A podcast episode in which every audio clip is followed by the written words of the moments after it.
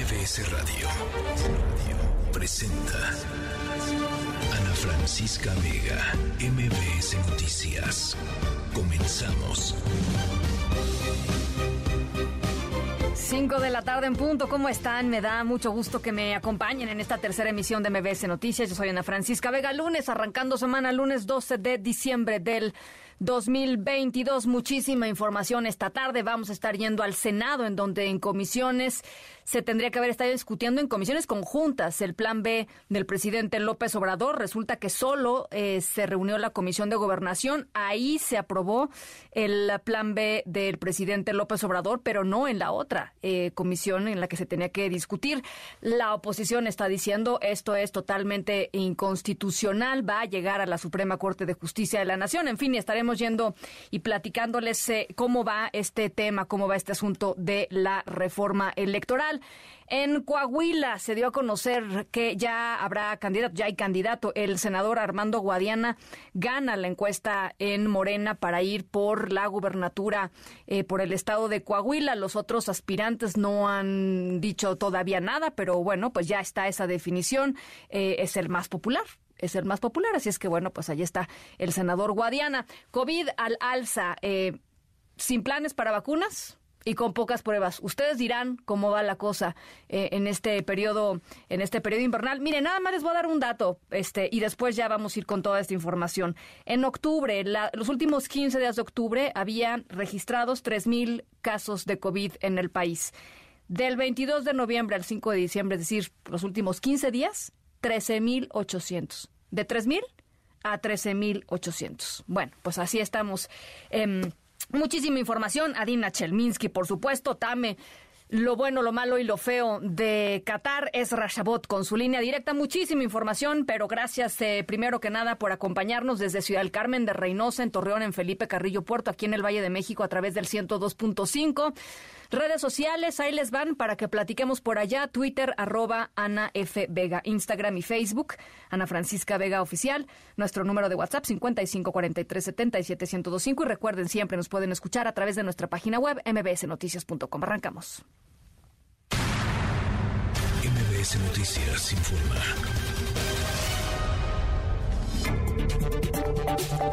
Bueno, pues poco más de 11 millones las personas que fueron a la Basílica de Guadalupe desde hace algunos días, desde el 8 de diciembre, con motivo de los festejos de la celebración por el Día de la Virgen de Guadalupe. ¿Cómo están las cosas, mi querido Juan Carlos Alarcón? Corte de caja. No, no está mi querido Juan Carlos Alarcón. Vamos a regresar con él en un segundito más. Eh, hubo un dispositivo de seguridad muy importante, 10 módulos de atención a peregrinos, 20 mil servidores públicos para brindar apoyo. Ya les decía en un segundito más, mi querido Juan Carlos Alarcón nos estará haciendo eh, todo el corte de caja de lo que fue este fin de semana. Bueno, nos vamos por lo pronto a Durango. En los cuatro hospitales que fueron asegurados por esta crisis eh, de meningitis causada por un supuesto hongo, se han detectado al menos 30 irregularidades. Esto lo dijo la fiscal general del Estado, Sonia de la Garza. Las cifras de, la muerte, de, muertes afortunadamente se mantienen en 23, 72 casos confirmados. Y otra buena noticia, además de, de que el número de muertes está ahí, es que se han dado de alta en los últimos días también a varias, a varias mujeres allá en Durango. Marta Leticia Casas, ¿cómo estás? Te saludo con gusto. Buenas tardes. Ana Francisca, ¿qué tal? Un gusto saludarte y por supuesto a tu auditorio también. Efectivamente empiezan a salir responsables y es que los hospitales, a pesar de que ellos negaron cualquier situación anómala, pues resulta que sí, esto de acuerdo a una segunda entrega de resultados que hizo COFEPRIS durante este fin de semana a las autoridades duranguenses y de las cuales la fiscal general del Estado, Sonia de la Garza Fragoso, nos dio a conocer algunas esta mañana en entrevista escuchemos sin más preámbulo lo que señaló la funcionaria. Sí. Se recibió una segunda parte de información por parte de COFEPRIS en relación a las visitas de verificación que realizaron a los diversos hospitales que son motivo de la investigación. En la misma, pues hacen observaciones de más de 30 irregularidades, cada uno de ellos, entre ellas, bueno, que no cumplían con el tema de tener los comités de infectología nosocomial y que no lo realizaban de manera constante. Lo mismo se detectó diferentes bacterias y diferentes hongos hago énfasis entre la presencia de hongos, bacterias, así como la falta de permisos y estos protocolos de infectología que debieron ser realmente imprescindibles en la operación de los hospitales y por lo cual se espera que haya justicia en este sentido, pero también ella confirmó que se está investigando a otras personas que aplicaron los procedimientos porque COFEPRIS reafirmó que no hubo problema de origen en los medicamentos, es decir, que estos no estaban contaminados. Y una de las pruebas que menciona la fiscal es que los mismos lotes, los mismos medicamentos fueron abastecidos en estados como Zacatecas y Coahuila, donde, a decir de ella, no existe ningún caso de meningitis, por lo cual quedan libres de sospechas los medicamentos. También la semana pasada recordemos que la fiscal señaló en que están siendo investigados exfuncionarios y funcionarios vigentes que podrían estar involucrados, sobre todo en casos de omisión. Las denuncias se incrementaron a 43 presentadas ante la Fiscalía por este tema de la meningitis. Corresponden a 60 víctimas. De estas víctimas, 11 no dieron positivos. Sin embargo, los procedimientos continúan en vigencia. Reconoció que sí hay amparos promovidos en dos hospitales. Desafortunadamente, aunque hay la búsqueda internacional de las personas que tienen las denuncias y las órdenes de aprehensión, que son siete, no hay todavía una sola persona detenida. En tanto, vamos a los números. Desde hace cinco días, afortunadamente, no se han movido, continúan en 72 y 23 fallecimientos. Escuchemos al doctor Hugo, el subsecretario del Hospital General 450, que nos dio un avance en este sentido esta mañana en rueda de prensa. Adelante. Informamos de igual forma el alto hospitalaria de nueve pacientes, quienes respondieron positivamente al tratamiento y permanecen en vigilancia domiciliaria con tratamiento vía oral según sea el caso. Tres pacientes han sido trasladados al Instituto Nacional de Neurología y Neurocirugía de la Ciudad de México. Decirte también, Ana Francisca, que la Comisión Estatal de Derechos Humanos ya recibió dos quejas, una de ellas en contra de COVEPRIS por la falta de realización en pruebas y verificaciones en los hospitales. Esta fue canalizada a la Comisión Nacional de Derechos Humanos. La otra que es muy delicada también es contra el registro civil, porque en las actas de defunción que están emitiendo no están poniendo la causa de defunción y esto va a complicar a la hora de hacer las reclamaciones para la indemnización de las familias afectadas por esta meningitis. Claro, y sabemos por qué, Marta Leticia, por qué no están poniendo la, causa de muerte, pues es lo que se tiene que hacer, ¿no? Eh, claro, es una omisión por parte del registro civil que tendrá que ser corregida por los temas jurídicos. Imagínate, después de todo este calvario, que las familias, por un error en el registro civil, no tengan la posibilidad de ser indemnizadas, de ser finiquitadas por una situación tan complicada. Estamos hablando de 41 huérfanos que se, se quedarían al desamparo por este garrafal error. Bueno, pues por supuesto quedamos muy pendientes, pero bueno, eh, es buena noticia el tema de las personas, las nueve personas dadas de alta y los números eh, estables hasta el momento. Gracias, Marta Leticia. Estamos a la orden, Ana Francisca. Un saludo. Igualmente, un abrazo para allá. Buena semana. Armando Guadiana, el senador Guadiana, ganó la candidatura de Morena para ser candidato a eh, pues eh, las elecciones allá en Coahuila en este 2023. Esto lo dio a conocer Mario Delgado, presidente nacional de Morena. Hoy, mi querida Nora Bucio, ¿cómo estás? Buenas tardes. ¿No está por ahí? No está Nora Bucio tampoco. Bueno, vamos a regresar con Coahuila, por supuesto, y vamos a regresar con mi querido Juan Carlos Alarcón a pues establecer este corte de caja en torno a eh, lo que sucedió en los últimos días desde el 8 de diciembre más o menos por ahí fue cuando comenzó el conteo de las personas que estaban llegando a la Basílica de Guadalupe para la celebración de eh, ayer por la noche y hoy por la mañana eh, las famosas mañanitas de, eh, a, la Virgen a la Virgen de Guadalupe. Allá más de 11 más de 11 millones de personas que llegaron estos días y están regresando por supuesto ya eh, a sus comunidades. En un segundito más nos vamos con Coahuila y con la Virgen de Guadalupe con Juan Carlos Alarcón. Por supuesto seguimos con más información. La tercera de MBS Noticias sea, no me dijeron nada, nada más me dijeron, no es que no pasas. Y le pregunté a un chavo y solamente me dijo, es que a lo mejor este no fue problema de Ticketmaster o rechazó la compra o no llegó el cargo. Vengo con mi mamá, compramos los boletos en Ticketmaster. Cuando llegamos aquí, estuvimos en la mañana y ahorita le dicen a mi mamá que no puede pasar. De repente los policías a mi mamá su boleto, se lo rompen. Y yo vi cómo en su máquina le sacó la palomita y le dijo, tu boleto no pasó, se lo quitó y lo avanzó con los policías. Hoy llegamos desde las 11 de la mañana a formarnos. Resulta de que nos dicen que nuestros seis boletos no pasan, ¿no? Que son este clonados. Cuando yo ya pagué más de 36 mil pesos por mis seis boletos. Bueno, pues esto pasó, ¿no? En el concierto de Bad Bunny eh, había sucedido que Ticketmaster incurría, pues, en prácticas dudosas y además es imposible hablar con ellos, ¿no? O sea, pasa algo y uno trata de hablar a los teléfonos que están eh, pues en la página web y, es grabación tras grabación, tras grabación, tras grabación. No hay manera de hablar con un ser humano.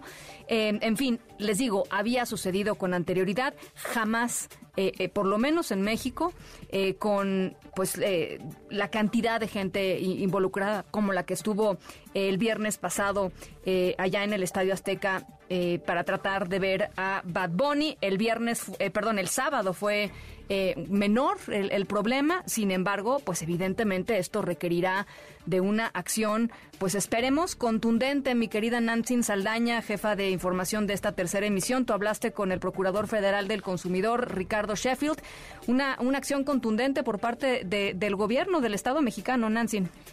Buenas tardes, Ana Francisca. Sí, precisamente el Procurador Federal del Consumidor, Ricardo Sheffield, nos explica que hay, pues hasta ahorita, más de 1.600 personas afectadas, pero están esperando que se sumen más a esta acción colectiva que están interponiendo por la sobreventa de boletos ocurrida en estos conciertos del fin de semana de cantante Bad Bunny en el Estadio Azteca, en donde dice que se ubican casos de gente que pagó, que tienen comprobantes de pago desde febrero. Sí. Aquí lo que nos dijo. A ver.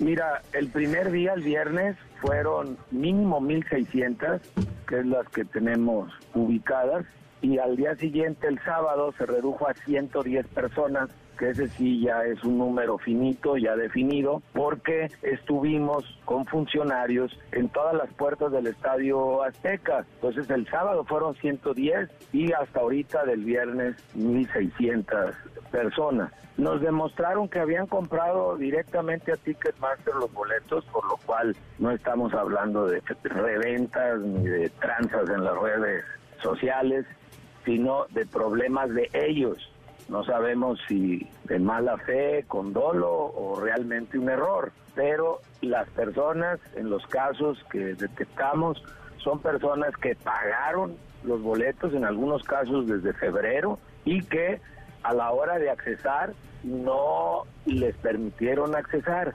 Estamos hablando de Ticketmaster, una empresa transnacional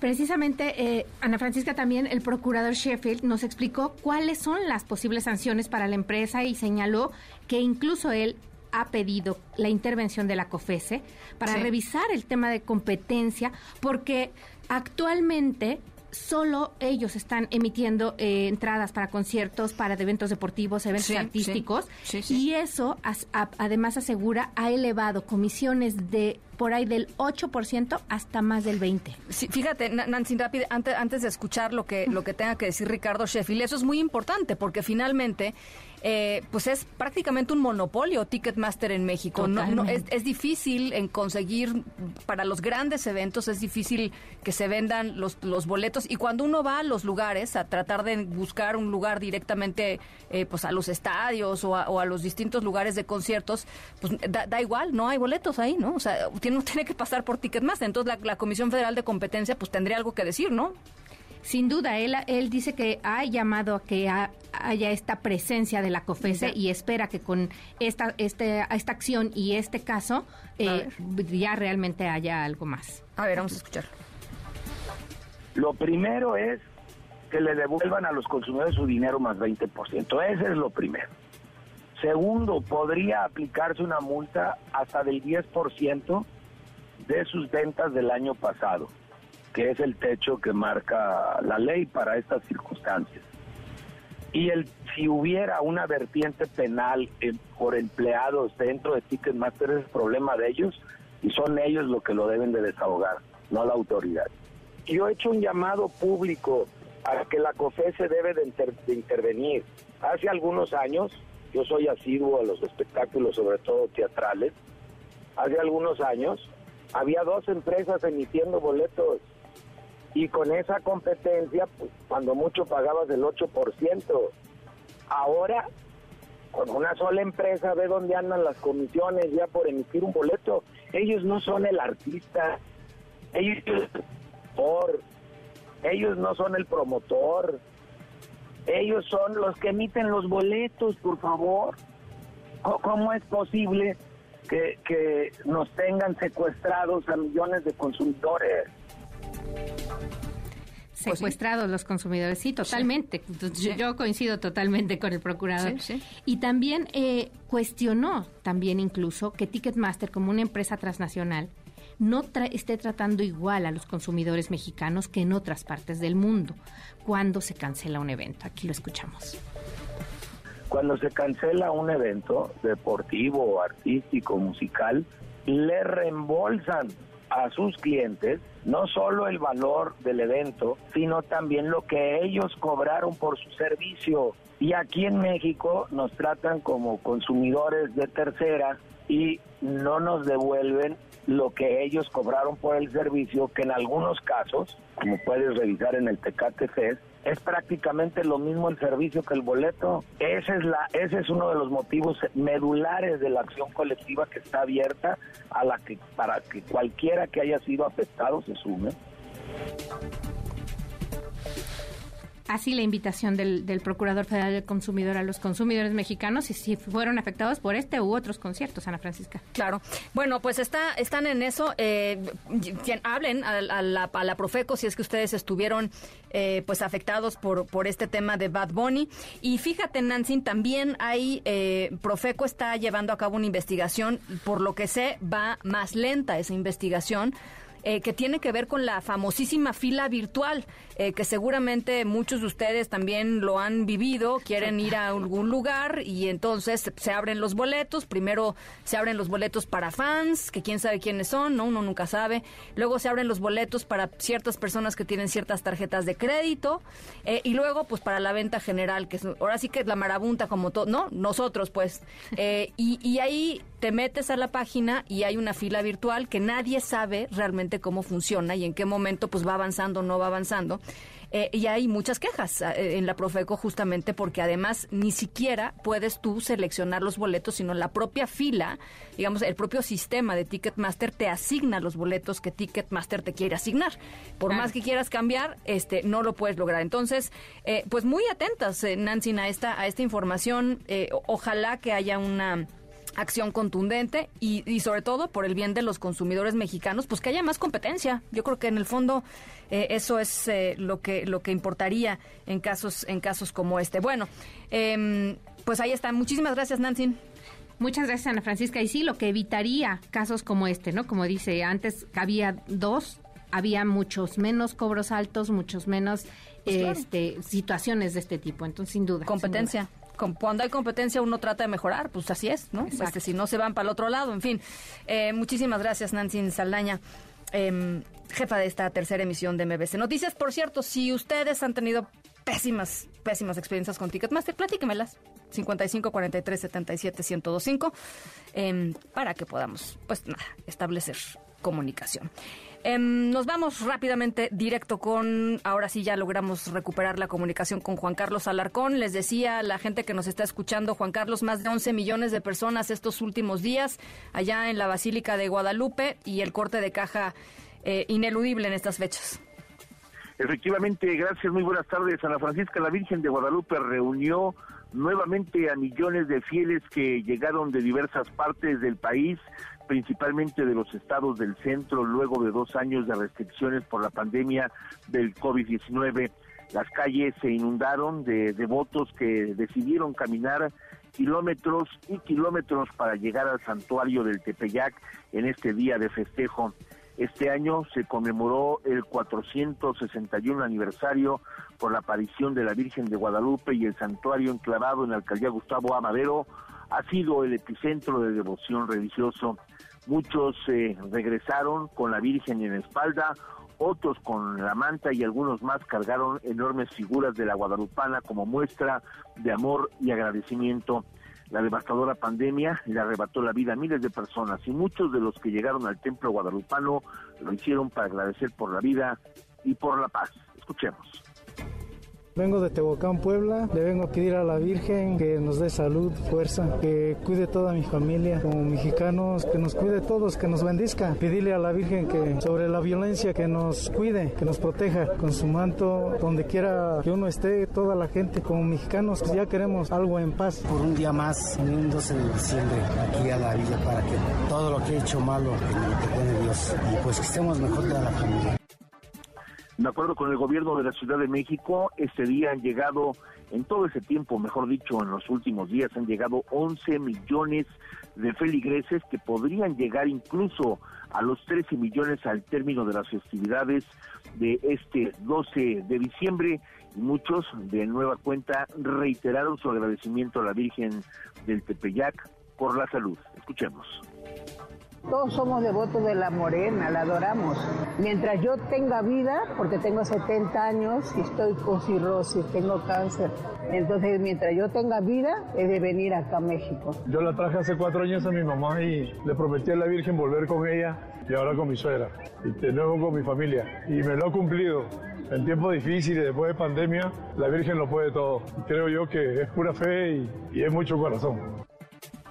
La policía capitalina ha operado a su máxima capacidad con el despliegue de casi 5.000 policías distribuidos en diferentes tareas en inmediaciones de la Basílica de Guadalupe. El gobierno capitalino montó cinco rutas con módulos de atención que brindaron agua, alimentos y atención médica a 250 mil personas. Destaca el buen comportamiento de los feligreses que hasta el momento ha generado un saldo blanco y que se espera continúe así en las próximas horas. El atrio del templo mariano volvió a lucir colmado anoche cuando miles de gargantas entonaron las mañanitas a la Virgen Morena del Tepeyac. Y es el reporte que tengo. Muchísimas gracias, Juan Carlos. Gracias, muy buenas tardes. Gracias, muy, muy buenas tardes. Armando Guadiana, ya les decía, ganó la candidatura de Morena para las elecciones de Coahuila ya en el 2023. Nora Bucio, buenas tardes. Ana Francisca, te saludo con muchísimo gusto y de la misma forma al auditorio y como lo comentas, el Movimiento de Regeneración Nacional designó a través de una encuesta al senador Armando Guadiana Tijerina como su precandidato al gobierno de Coahuila, con lo que Ricardo Mejía Verdeja, subsecretario de Seguridad Pública, quedó fuera de la contienda al ubicarse en tercer lugar de la medición.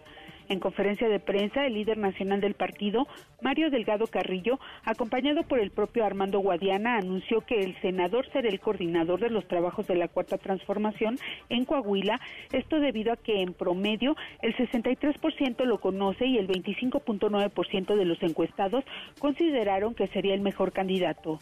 Si me lo permites, escuchamos al presidente de Morena, Mario Delgado Carrillo. Sí, adelante. Y por lo tanto, él será el coordinador del trabajos de organización de los comités de defensa de la cuarta transformación en el estado de Coahuila. Entonces quiero agradecer a todos los que participaron. Nos toca ahora fortalecer la unidad Delgado Carrillo aseguró que tanto Luis Fernando Salazar, Ricardo Mejía y Reyes Flores Hurtado manifestaron en una reunión previa al anuncio estar de acuerdo con los resultados y también aseguraron que mantendrán la unidad en torno al que será el abanderado para ganarle al prismo más mañoso que existe en el país. Guadiana Tijerina, quien hace algunas semanas había denunciado que existía una campaña en su contra orquestada desde Palacio Nacional en colusión con el propio Mejía Verdeja, agradeció la designación y dijo que es un honor y una gran responsabilidad y también que la lucha tiene que iniciarse de inmediato. Finalmente, Ana, el líder nacional, dijo que el senador tendrá que solicitar licencia a su cargo a más tardar el 31 de diciembre de este año y reiteró que Ricardo Mejía es un hombre de principios y compromiso con el presidente y desde un principio, junto con otros aspirantes, aceptaron las reglas de esta elección. Ana Francisca, la información. Muchísimas gracias, Nora. Muy buenas tardes. Buenas tardes. Rapidísimo, eh, un estupendo periodista de allá de la zona de la laguna, Javier García Ramos, eh, eh, hizo notar algo realmente interesante en, esta, en este tema de la encuesta de Morena. En realidad son tres encuestas las que se hicieron, de acuerdo con lo que informó el propio partido. Y dice Javier García Ramos, uno de los detalles principales que, que salen de esta encuesta es que en todas la mayoría dice que el Estado va bien, que el Estado de Coahuila va bien con el gobernador eh, Riquelme. 51.5%, 53.9%, 58.5% dicen que eh, Coahuila va en el rumbo eh, correcto. en los que piensan que va en el rumbo incorrecto, pues oscilan entre el 32 y el 35%. Pero tiene toda la razón del mundo Javier García Ramos cuando dice que este dato igual, ¿no? Este, que, se comparte este dato en una encuesta eh, partidista o en tres encuestas partidistas, pues nos indica que de alguna manera no hay un sesgo. Eh, interesante cómo se va a tejer la campaña de eh, el senador Guadiana. Em, pues en un estado en donde la mayoría de la gente considera que pues va en un en un rumbo en un rumbo correcto. Ya ya lo estaremos por supuesto eh, conversando y observando eh, eh, el año que entra sin duda alguna. Y el presidente López Obrador recibió al asesor presidencial especial para las Américas del gobierno de los Estados Unidos, Chris Dodd. ¿Por qué? Pues porque estamos en el marco de la celebración de los 200 años de relaciones bilaterales. Hatsiri Magallanes, buenas tardes. Así es, ¿qué tal, Ana? Muy buena tarde. El presidente Andrés Manuel López Obrador y también el asesor cercano a Joe Biden, Christopher Dodd, coincidieron en crear una alianza para la prosperidad que será planteada precisamente en la próxima cumbre de líderes de América del Norte. Tras concluir este encuentro que se llevó a cabo en Palacio Nacional, de poco más de una hora, el canciller Marcelo Ebrard afirmó que les fue muy bien e informó sobre los temas planteados durante este encuentro. Informó que el senador norteamericano hizo la entrega de la carta del presidente Joe Biden a su homólogo mexicano en la que resalta el bicentenario de las relaciones diplomáticas y ofrece pues una visión de camino que hay que seguir por delante. Voy a conocer también que durante la cumbre de líderes de América del Norte, López Obrador va a proponer avanzar en una integración más allá de la región norte del continente que abarque, por supuesto, América Latina y el Caribe. Vamos a escuchar algo de lo que dijo Marcelo Obrador. La primera es pues un mensaje muy cálido del presidente Biden, mandó una carta seguramente el presidente López Obrador mañana se las dará a conocer, que tiene que ver con la conmemoración de los primeros 200 años de la relación México-Estados Unidos y de cómo se visualiza lo que sigue. Como va a haber una cumbre, ustedes saben, el día 9 de enero, pues eh, ahí vamos a poder ver algunos de los contenidos de esa nueva etapa en la relación de México con Estados Unidos. La segunda cosa de la que se habló es la integración económica, el presidente seguramente lo va a comentar, eh, es decir, el, ritmo de crecimiento de la actividad económica entre México y Estados Unidos está siendo cada vez mayor, eso es muy visible, somos ya la primera, el primer socio de los Estados Unidos y esto va a, todavía a ser más grande en los próximos años y meses. El otro tema, las preocupaciones que el presidente planteó que tienen que ver con pensar en el bienestar, en cómo podemos hacer para reducir la pobreza. Y bueno, hablar expuso que en este encuentro donde también estuvieron los secretarios de Gobernación, Hacienda, Economía, Seguridad y Protección Ciudadana, pues el enviado de Biden coincide precisamente con el presidente mexicano en torno a este tema. Vamos a escucharlo nuevamente. Se va a plantear en la cumbre, eh, ahora en enero, el tema de la alianza, ¿por qué no nos aliamos para la prosperidad? Hacer una alianza y un nuevo trato entre los países de América Latina y Estados Unidos. Eh, se, trata de América Latina con respeto, con respeto a su integridad, como aliados y que dejemos atrás pues muchas experiencias muy negativas que hemos tenido de intervencionismo. Alianza para el Bienestar Económico. Eh, ahora más que nunca América se tiene que integrar, se tiene que unir. Eh, decía Christopher Dodd en la reunión que eh, el continente americano tiene casi la mitad de los árboles que hay en el mundo, de recursos naturales, de biodiversidad, y que por lo tanto coincide y coincidió con el presidente López Obrador en que hay que pensar en América del Norte y en todas las Américas para hacer una unión, una alianza para la prosperidad. El reporte que tenemos, Ana. Muchísimas gracias, Hatsiri.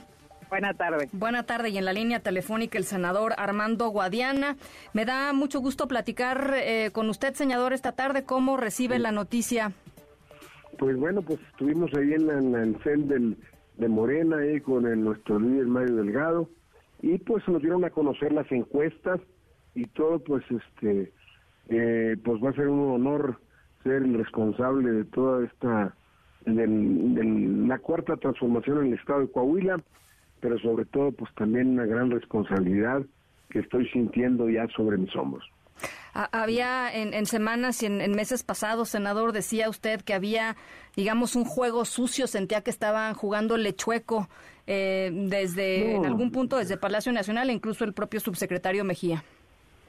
No, no, había unas diferencias, pero pues eso ya fue cosa del pasado, cosa que se aclaró y todo eso, pero pues ahorita tenemos que ver hacia, hacia adelante porque pues el enemigo está enfrente y nosotros lo que queremos es establecer la cuarta transformación en Coahuila, y ganarle al PRI después de noventa y tantos años que ha gobernado el estado de Coahuila. Yo creo que ya merita un verdadero cambio y ese cambio lo vamos a dar con el esfuerzo de todos. Necesitamos una unidad de toda la gente morena para poder ganar. Operación cicatriz, entonces no va a ser necesaria, senador. Pues no, no, estamos en pláticas todo.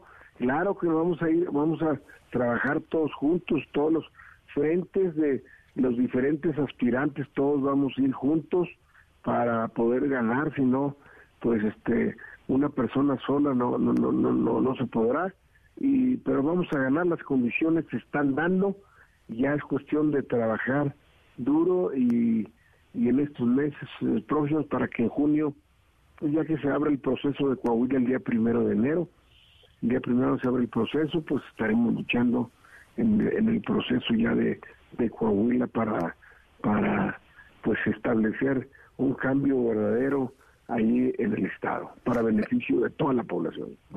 mencionaba hace ratito, eh, senador, estamos platicando con el senador Armando Guadiana, que las tres encuestas con las cuales se tomó, digamos, eh, e, esta decisión de que, fuera usted quien encabece, quien encabece el proyecto de Morena ya en Coahuila, en las tres arroja un resultado similar en cuanto a la percepción de la gente de que están haciendo un buen trabajo, que el, que el gobierno de, de Coahuila, que Coahuila digamos, va en el, en el rumbo correcto. 51.5% una, 53.9% otra, 58.5% eh, la otra vena, vena Coahuila en un rumbo correcto. Va a ser complicado tejer sobre este escenario, ¿no?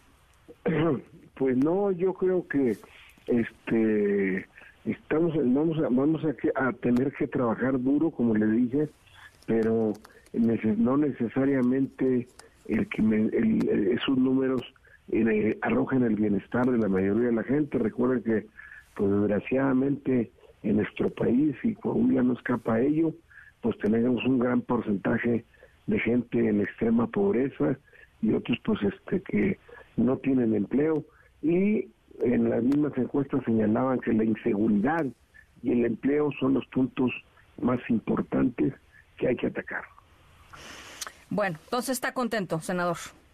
Sí, pues contento y sobre todo, pues como le digo también, que sentir la gran responsabilidad y vamos a echarle todas las ganas para lograr el cambio en Coahuila después de muchos años, porque el PRI pues va a tener que ir haciendo de todas maneras sus maletas, porque se va a establecer un, una, una, un, la cuarta transformación con mayor ética, sobre todo en el manejo de recursos públicos, que eso es lo que se ofrece mayor ofrezco definitivamente ética y moral y transparencia en el manejo de recursos públicos una vez que se habla el proceso de Coahuila el primero de enero.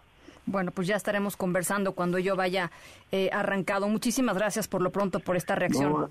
Al contrario, a sus órdenes estamos, Ana María. Muy Gracias. Muy buena tarde, el senador Armando Guadiana quien será el candidato de Morena a la em, gobernatura de Coahuila. Rápidamente nada más platicarles, Ticketmaster sacó eh, un comunicado en donde dice que está colaborando, dice de manera abierta, amplia y decidida con la investigación conducida por la Procuraduría. Número dos, dice que fueron Cuatro, más de 4.5 millones de personas en búsqueda de una de las eh, apenas 120 mil localidades disponibles en el Estadio Azteca, es lo que dice eh, Ticketmaster, pero aquí me llama mucho la atención en el punto número 3 de su comunicado, que dice eh, exactamente lo contrario de lo que escuchamos del procurador eh, y de lo que hemos, eh, pues esto entendido que sucedió desde el viernes hasta, hasta hoy, hasta ayer, porque dice, em, el viernes se presentó en los accesos al recinto una cantidad sin precedentes de boletos falsos.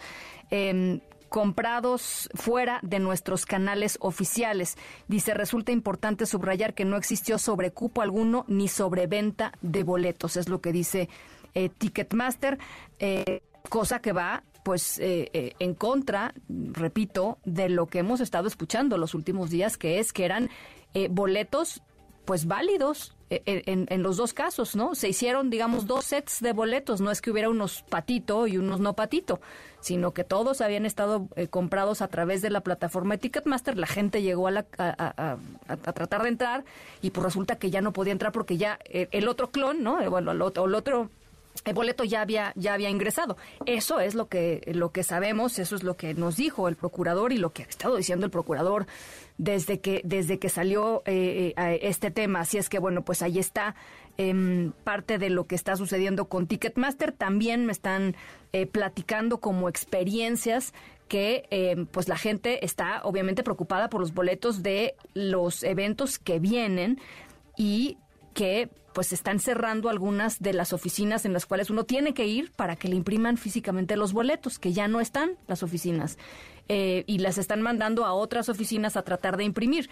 Eh, por supuesto, vamos a estar muy pendientes de lo que esto suceda y de cómo vaya sucediendo, porque efectivamente, pues no es lo mismo eh, que, que, digan a partir de mañana se van a cerrar estas cinco o seis oficinas porque estamos haciendo un control de daños o estamos viendo qué fue lo que sucedió y a partir de ahora pueden ir a estas oficinas.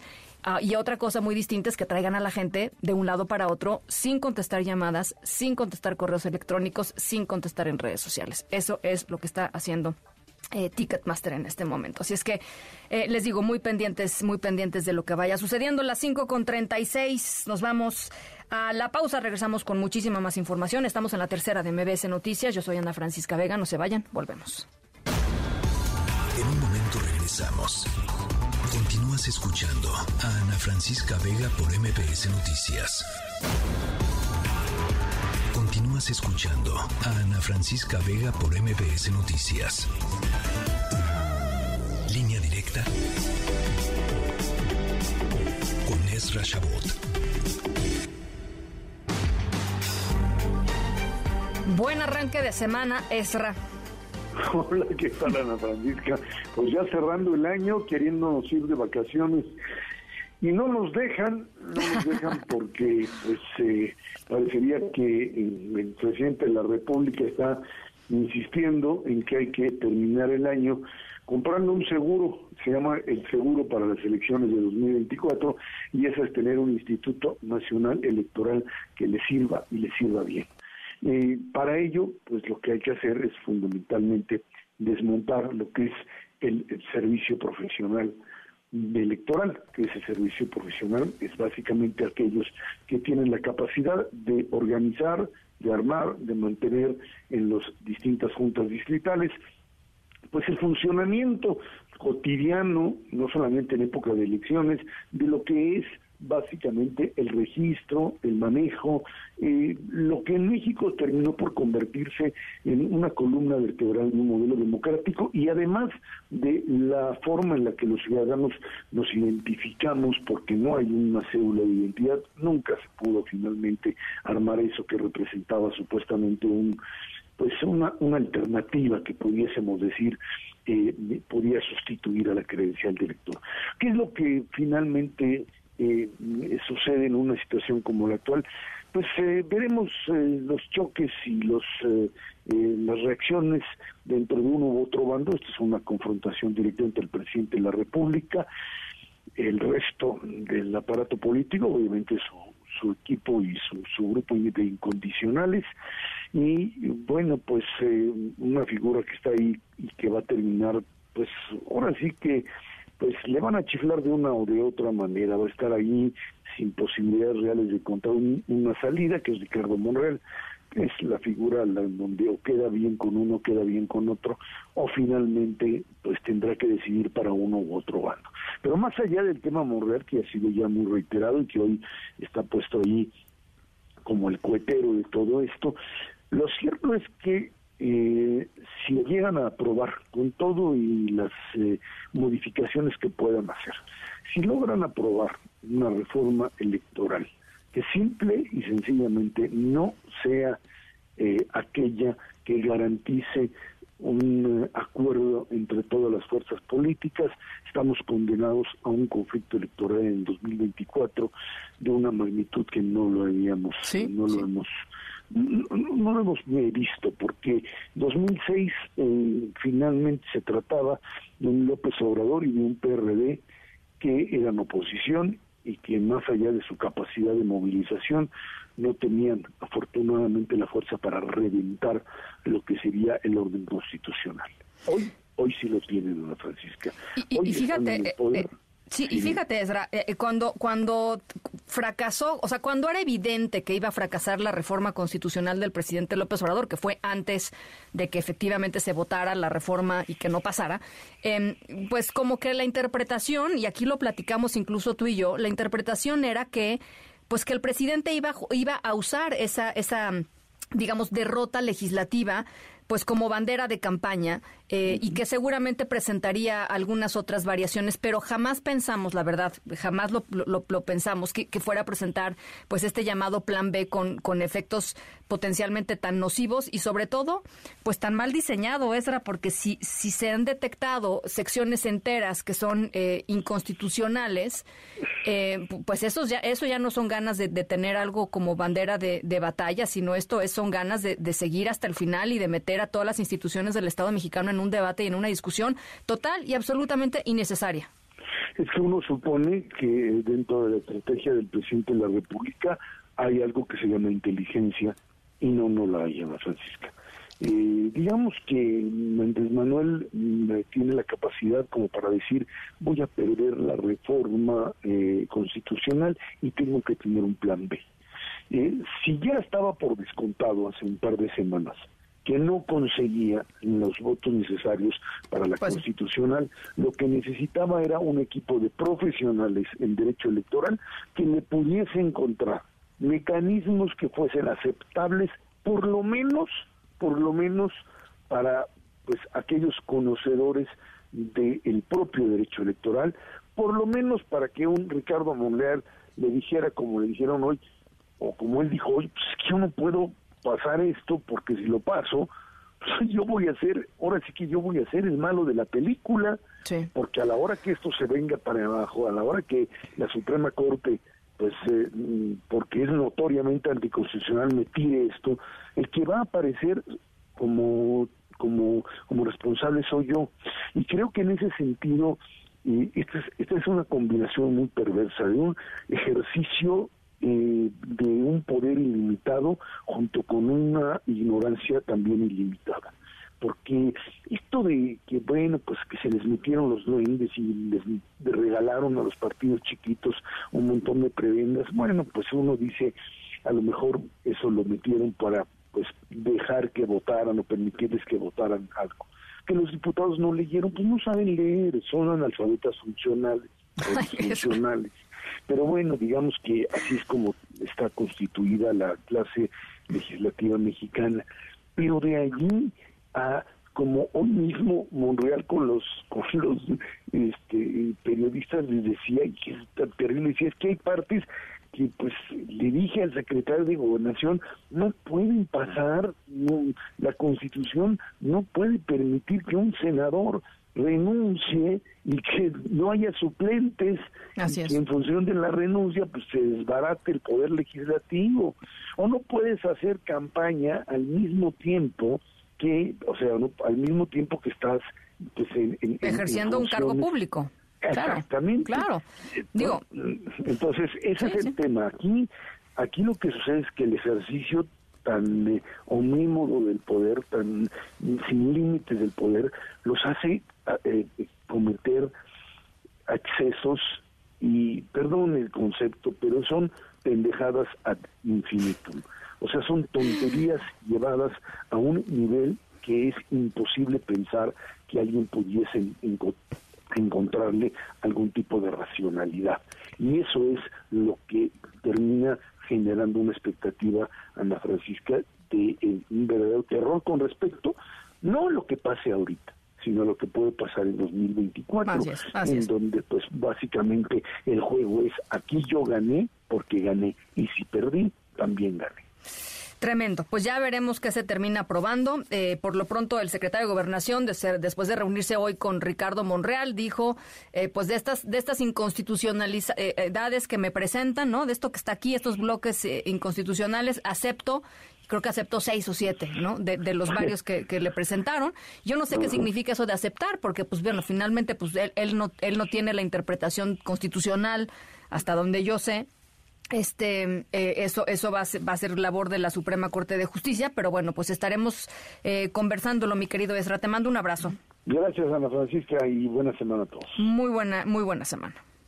Ana Francisca Vega, NMBS Noticias. No, no les quiero echar limón a la herida a toda la gente que no pudo ver a Bad Bunny, pero nuestra historia sonora de hoy tiene que ver con este personaje, este cantante celebridad puertorriqueña, em, que por cierto se, se, coronó por tercera vez consecutiva como el artista más escuchado en Spotify a nivel mundial. Em, y bueno, pues que se metió en un rollo tremendo aquí en el Estadio Azteca. Nuestra historia sonora no es exactamente de Bad Bunny, es decir, él no es nuestro protagonista de la historia sonora, pero digamos que es Em, el, escenario en donde se desarrolló esta historia sonora de hoy, que francamente a mí me dio muchísima eh, risa. Al ratito les estaré contando eh, por qué. Em, pero es, pues ni modo, así es la vida. A veces pasa. Em, y no tiene que ver tampoco con que no pudieron entrar. Esa es otra cosa. Es otra cosa que tiene que ver con Bad Bunny. y una pareja. Una pareja eh, y Bad Bunny. ¿Sale? Las 5 de la tarde con 48 minutos. Vamos a la pausa. Regresamos con Alfredo Tame, lo bueno, lo malo y lo feo de Qatar. Híjole, qué partidazo el de Inglaterra y Francia. Qué barbaridad ese partido, qué emoción. Qué tristeza que perdió Inglaterra. Ya lo estaremos conversando con, con en un segundito más. Estamos en la tercera de MBS Noticias. Yo soy Ana Francisca Vega. No se vayan. Regresamos. En un momento regresamos. Continúas escuchando a Ana Francisca Vega por MBS Noticias. Continúas escuchando a Ana Francisca Vega por MBS Noticias. Cantando Qatar.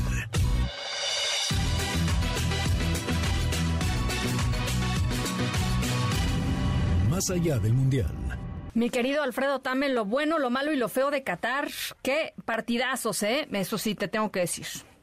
¿Cómo estás, Ana Francisca, amigos? Qué gusto saludarlos. Sí, nos dejaron vibrando, fueron grandes semifinales, sorpresas, situaciones eh, que no teníamos quizá previstas, pero al final del día nos dan muchas emociones y nos dejan con el sabor de lo que podrá ser semifinales más bien, cuartos de final desde luego los que dejamos en el camino, pero semifinales que nos podrían dejar una sensación muy interesante.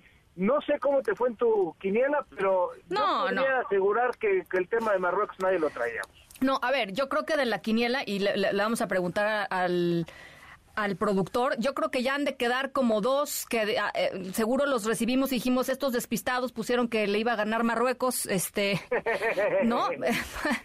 pues yo, yo creo que ya, yo creo que ya nadie está invicto, o sea, pues yo creo... Sí, está muy difícil, o sea, creo que que alguien hubiera puesto que Marruecos llegaba hasta semifinales era un tema complicado, pero ahí están, y levantan la mano. Y justamente eso es lo bueno de, de lo que tenemos que hablar, Francisco. Es un equipo que viene con muchos temas sociales, que viene con mucha hambre de poder demostrar que a través del fútbol se pueden cumplir sueños, se pueden eh, hacer desarrollos, se pueden hacer muchas cuestiones que para eso están los mundiales, ¿no? Entonces, Marruecos llega por primera vez, desde luego, en su historia, ya lo había hecho por este final, por ende también por primera vez en semifinales, y que los dé por vencidos, déjenme decirles que tengan cuidado, porque es un equipo que no tiene absolutamente nada que perder.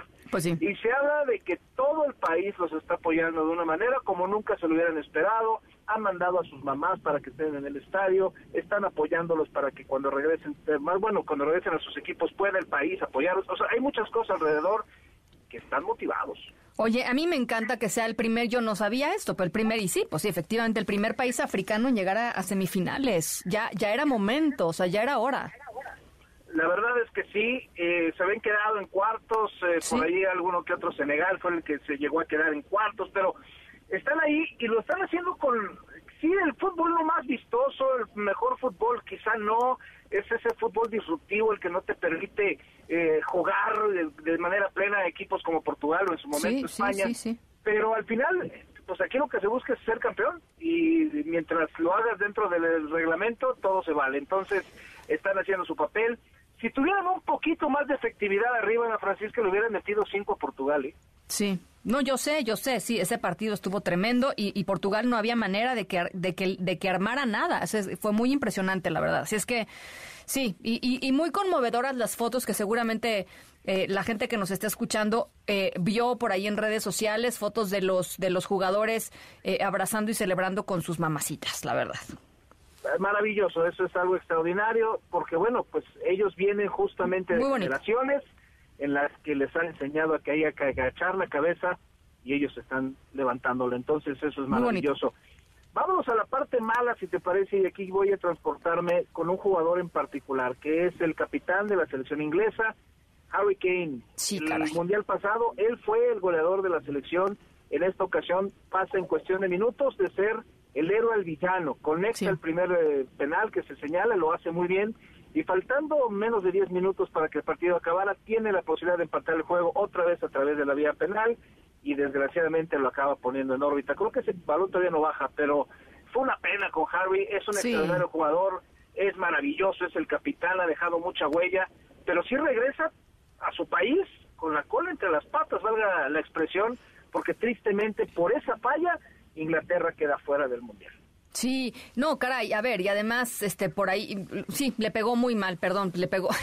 La experta en penalties dice que le pegó muy mal, mi querido Harry Kane, este, como muy fuerte, muy duro, muy, muy desviado, en fin, eh, y iba a ser tristísimo porque además Inglaterra, eh, pues tiene, tiene este complejo del Cruz Azul, pues, ¿no? Este, eh, la verdad, no, es la verdad. De una forma cruda, pero real. pues sí tristemente Inglaterra se vuelve a caer en el camino y con una generación de futbolistas que son muy jóvenes los vamos a seguir viendo, pero con otra que ya tiene experiencia, precisamente como Harry. Así que y buenísimos. Pues Inglaterra queda fuera. Y buenísimos y el partido fue eh, eh, maravilloso y emocionantísimo. O sea, todo eso muy, bueno. Muy, bueno, cumplió con las expectativas, que yo insisto, debió haber ganado Inglaterra, pero no lo pudieron meter, no supieron meterla y se acabó la historia. Vámonos a lo feo y yo creo que todos coincidimos esa escena de ver salir, de ver salir a Cristiano Ronaldo lleno de lágrimas, roto, un tipo que nos ha demostrado que si hay algo que nos puede llevar a salir adelante es precisamente la interés, la fuerza, la, la, forma de creer en ti, la confianza, se derrumbó, se derrumbó y, y no pudo más, demostró lo humano que es y las lágrimas con las que abandona el terreno de juego, a todos, seas pro él o contra él, nos movieron. Sí, bueno, y su último mundial, ¿no? Este, pues sí, tenía, yo tenía muchas expectativas, finalmente había, estaba, había entrado a jugar, ¿no? Yo seguramente de haber entrado a jugar, eh, pues con, con, la esperanza de marcar una diferencia y reivindicar su lugar en la selección después de haber estado sentado en la banca el partido anterior, ¿no? Eh, pues fueron mucho, creo que fueron muchas emociones, fue muy triste, la verdad, verlo salir así, pero pues así es el, el fútbol, ¿no? Así es, así, son los es el fútbol se va y bueno, el problema es que no está dejando el mejor de los sabores para su técnico, para sus compañeros. Podríamos pensar que un tipo tan físicamente desarrollado, desarrollado y tan apto, pues ¿por qué no pensar que pudiera regresar a los 41 años a otro mundial? Pero creo que sí va a estar un poquito tenso por el tema de cómo está hoy en día la situación de Cristiano. Y solamente para cerrar, algo muy bueno también, es un mexicano, va a estar en las semifinales. Ese es César Arturo Ramos, quien va a ser el árbitro de la semifinal de Francia. La verdad, ya no va a pitar la final, esto es 98% seguro, pero creo que el que haya llegado a las semifinales, el que levante la mano y el que a través de que siempre estamos criticando el arbitraje en esta ocasión, y muchas veces criticamos a César, que ha sido todo lo contrario a lo que es en la Liga MX, un tipo prudente, un tipo que no es protagonista, que está en la jugada, que pita lo que tiene que pitar. Felicidades porque demuestra que a través de eso lo puede ser extraordinario. Cuando se quiere, se puede. Está bien, mi querido Tame. Ya platicaremos mañana del Argentina-Croacia, que va a ser un duelazo va a estar sabroso también. Sin duda, dos de los mejores jugadores que nos han regalado las últimas décadas, la última década, con Modric y Messi. Así que también se va a poner bastante interesante. Te mando un abrazo. Gracias, Alfredo. Otro de vuelta extraordinaria semana para ti, la audiencia. Gracias. Igualmente, Alfredo. Dame lo bueno, lo malo y lo feo de Qatar. Las seis de la tarde en punto. Vamos a la pausa. Regresamos con muchísima más información. Estamos en la tercera de MBS Noticias. Yo soy Ana Francisca Vega. No se vayan. Regresamos. La tercera de MBS Noticias. En MBS, noticias que ponen de buenas. El secretario de Turismo, Miguel Torruco Márquez, informó que el ingreso de divisas por concepto de visitantes internacionales de enero a octubre de 2022 fue de 22.534 millones de dólares, esto es 49.2% más comparado con 2021. Detalló que con base en los resultados de la encuesta de viajeros internacionales publicados por el INEGI, entre enero y octubre de 2022, 30.716.000 turistas internacionales ingresaron al país lo que representa 21.5% más respecto a lo captado en 2021 y estando a 15.8% de alcanzar los 36.465.000 turistas internacionales que ingresaron en el mismo periodo de 2019.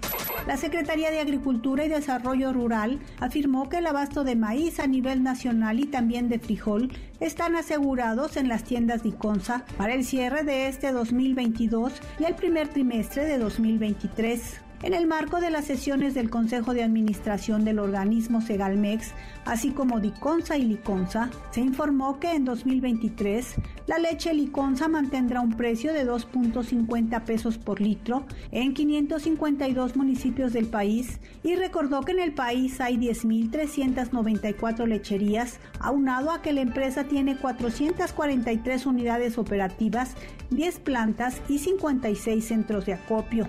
En el marco del convenio de colaboración firmado por las Secretarías de Medio Ambiente y Recursos Naturales y de Educación Pública, se lanzó la convocatoria Escuelas con Trayectoria Ambiental con el objetivo de reconocer y fortalecer a comunidades educativas que realizan acciones socioambientales. Entre los ganadores están los dedicados al fortalecimiento de huertos escolares agroecológicos y al desarrollo de sistemas agrícolas multifuncionales para la producción de alimentos sanos y nutritivos en beneficio de las comunidades educativas y de las propias comunidades en donde se ubican las escuelas.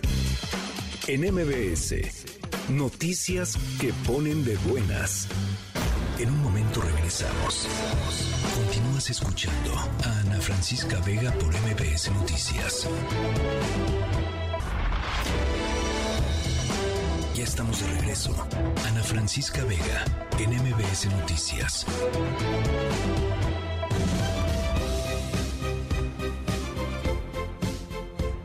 6 de la tarde con 6 minutos. Gracias por seguir con nosotros en esta tercera emisión de MBS Noticias. Eh, rápidamente algunas eh, llamadas y les recuerdo nuestro número de WhatsApp 55 43 77 102. Eh, cinco. Eh, Alex de León, nos, muchos saludos a todos, buen arranque de semana. Guillermo dice, em, buenos días, bonito, bonito inicio de semana. Muchas llamadas también Em, con relación al tema de Ticketmaster, que estaré, por supuesto, eh, conversando en un, en un ratito más. Y ya les decía, lo curioso del tema de Ticketmaster es que eh, lo que nos dice Ticketmaster, por un lado, y lo que eh, había estado diciendo o hace del procurador de la Profeco, pues son versiones completamente opuestas de un problema que es la gente no pudo entrar eh, al concierto. Bueno, eh, en otros temas, eh, se los comentaba al inicio de este programa, hay una, pues sí, innegable sexta ola de COVID-19 en nuestro país. para finales de octubre había 3.000 personas contagiadas de COVID y en los últimos días, del 22 de noviembre al 5 de diciembre, estamos hablando ya de 13.800 las personas que están contagiadas en este país. Ahora, hay cuestiones que son diferentes a las olas pasadas, eh, sin duda, eh, pero hay cosas que siguen siendo iguales. Por, lo, por, lo, por, ejemplo, eh, las pocas pruebas que se están haciendo, por un lado, y por el otro, que estamos enfrentando esta sexta ola sin la posibilidad de refuerzos de vacuna eh, COVID. En la línea telefónica, el doctor Francisco Moreno, ustedes lo conocen muy bien, em, el, líder de em, COVID-19 del eh, hospital ABC. Me da mucho gusto platicar contigo, Paco, y pues preocupada, la verdad, por lo que se viene. Sí, eh, me da también mucho gusto platicar contigo y con tu auditorio, y sí, concuerdo contigo porque eh, a pesar de que deberíamos de estar mejor preparados para estas alturas, los mismos errores que hemos ido cometiendo durante todos estos tres años se siguen cometiendo. Primero, no tenemos pruebas suficientes.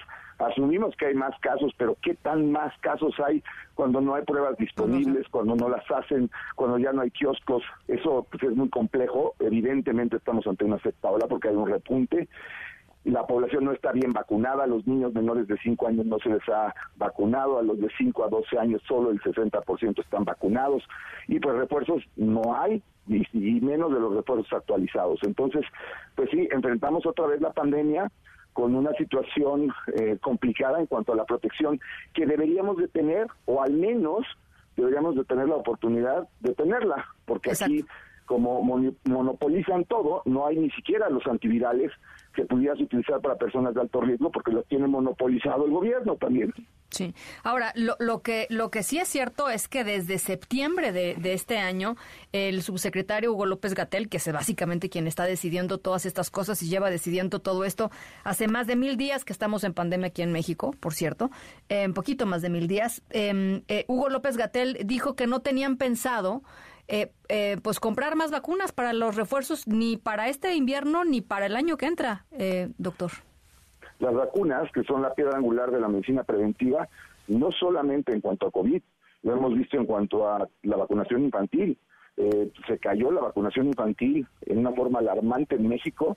se va a perder la cultura de vacunación porque para muchas personas el hecho de ver que no vacuna a sus hijos y que no les pasa nada, porque esto no es algo inmediato, pues hace pensar, oye, ¿para qué vacuno si, pues, si no los vacuné no les pasó nada, ¿no?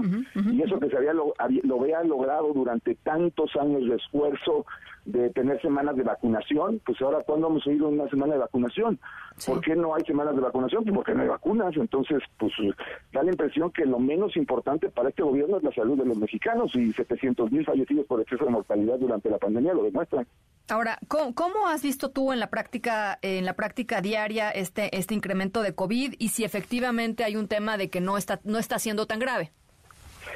Mira, sí ha habido un aumento, es, es, real, pero eh, sigue habiendo un grupo de personas que son vulnerables y, esas realmente son las que acaban pagando estas consecuencias. Gente que tiene pues alguna enfermedad que requiere que esté recibiendo algún inmunosupresor o alguna medicina que le baja las defensas o que tiene algún problema pulmonar o cardíaco previo o que no se ha vacunado. También eso tenemos.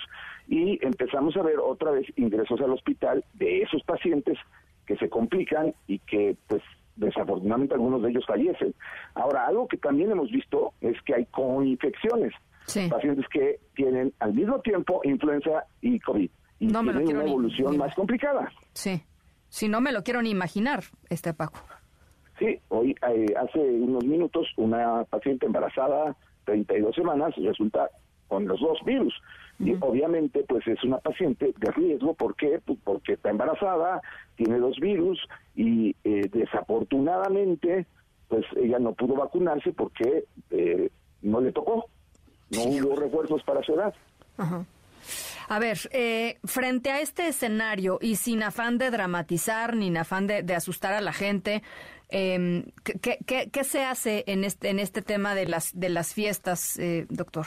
¿Qué hacemos? Pues mira, lo, lo, que vamos a tener que volver a hacer y lo que yo le recomendaría a la población quisiera es cuidar a los vulnerables. Es decir, si va a haber una fiesta, trata de que sea la gente pues cercana, que no sean fiestas enormes, que no sean en lugares cerrados, que traten que la gente vulnerable, pues si va a haber ahí, pues se usen cubrebocas en los espacios cerrados, que tengan buena ventilación, más vale tener una buena chamarra que estar encerrados todos en un cuarto. Y sí, eh, hay que cuidar a esas personas que si se llegan a infectar, tengan una mala evolución. No es lo mismo que vivimos hace tres años, eso es claro tampoco lo que vimos hace dos años cuando todavía no había un gran porcentaje de la población vacunada y fue la peor ola en cuanto a mortalidad que ha habido. Pero no queremos que se muera más gente, ya han sido muchos.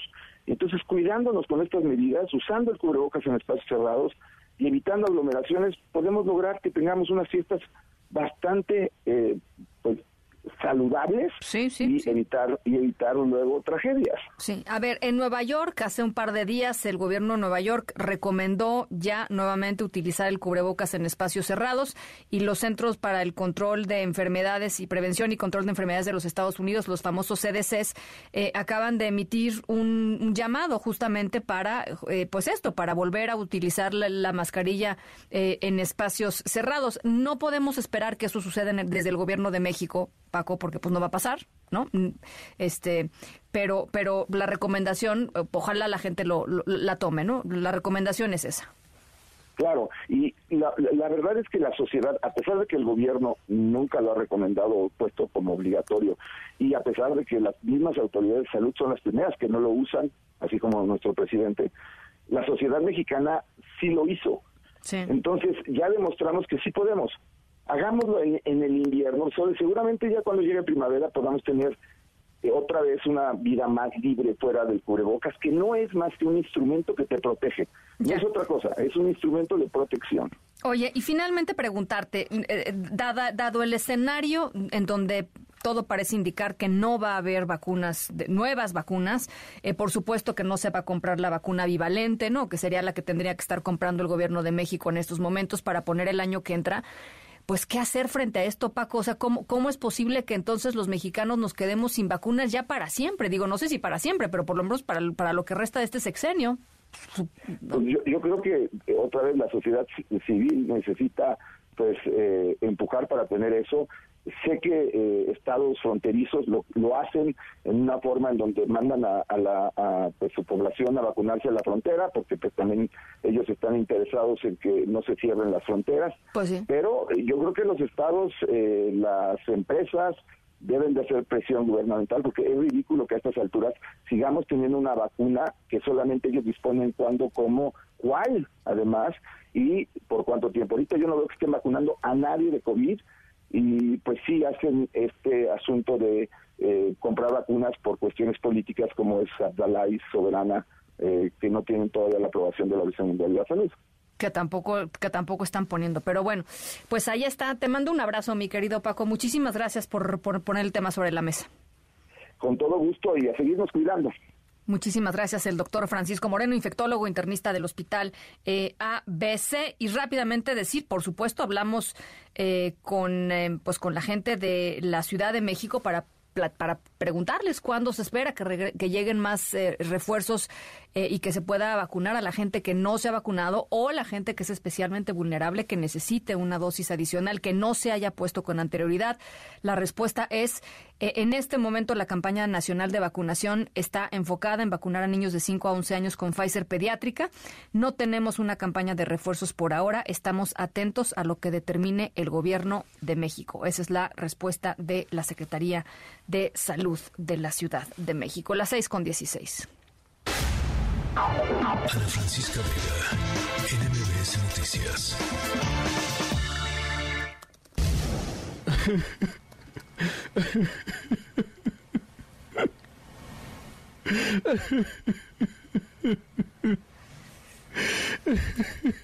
Bueno, eh, Alguien lloró con Bad Bunny. Alguien lloró con Bad Bunny. Y no se trató de alguien que no pudiera entrar al concierto de Bad Bunny. Ya les había dicho, nuestra historia sonora no lo tiene de protagonista ni a él, ni tampoco trata de pues, las más de no sé cuántas personas, bastantes, muchas personas que se quedaron afuera del concierto de Bad Bunny, sobre todo el viernes pasado. Eh, nuestra historia tiene que ver con, pues, con alguien que sí lloró, lloró de a de veras, ¿no? Em, uno pensaría pues que hay distintos motivos por los cuales uno puede llorar, ¿no? Este, muchos. Eh, el que les voy a contar y lo que ocasionó está muy simpático, la verdad. Eh, las 6 con 17, el escenario es Bad Bunny. Vamos a la pausa, regresamos con el resumen de lo más importante esta tarde. Estamos en la tercera de MBS Noticias. Yo soy Ana Francisca Vega. No se vayan, volvemos con más. En un momento regresamos. Continúas escuchando a Ana Francisca Vega por MBS Noticias.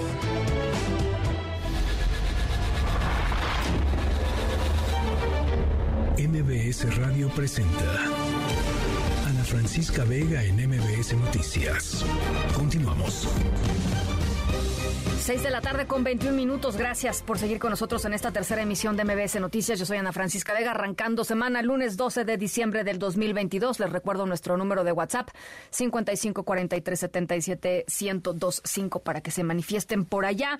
En la siguiente hora vamos a estar platicando con el ex consejero del INE, Alfredo Figueroa. Enviaron una carta a ex consejeros al Senado eh, tratando de, pues esto, poner su perspectiva de lo que el famosísimo Plan B de la reforma electoral significa o significaría para eh, la salud democrática de nuestro país. Estaremos conversando eh, con él y además Arina Chelminsky, cómo carajos gastar en Navidad. eh, eso y mucho más, por supuesto, por lo pronto las 3 de las 6. MBS Noticias informa. Bueno, pues eh, continúa la crisis en Perú en las últimas horas. Cuatro muertos en distintas eh, manifestaciones, bloqueos de carretera, caos en varias regiones del país. La presidenta Dina Boluarte declaró estado de emergencia en las regiones en donde se agudizaron estas eh, protestas. Las cosas muy difíciles, muy complicadas allá en Perú. Te saludo con, con gusto hasta Lima. Héctor Villa, muy buenas tardes. Hola Ana, Fran Ana Francisca, de hecho eh, hace algunos minutos, algunas horas atrás se confirmó el quinto fallecido en protestas mm. por el adelanto inmediato de elecciones que se vienen realizando desde eh, este pasado fin de semana, luego de que la el Congreso en un, en un inicio eh, designara a Dina Boluarte como presidenta tras este intento de golpe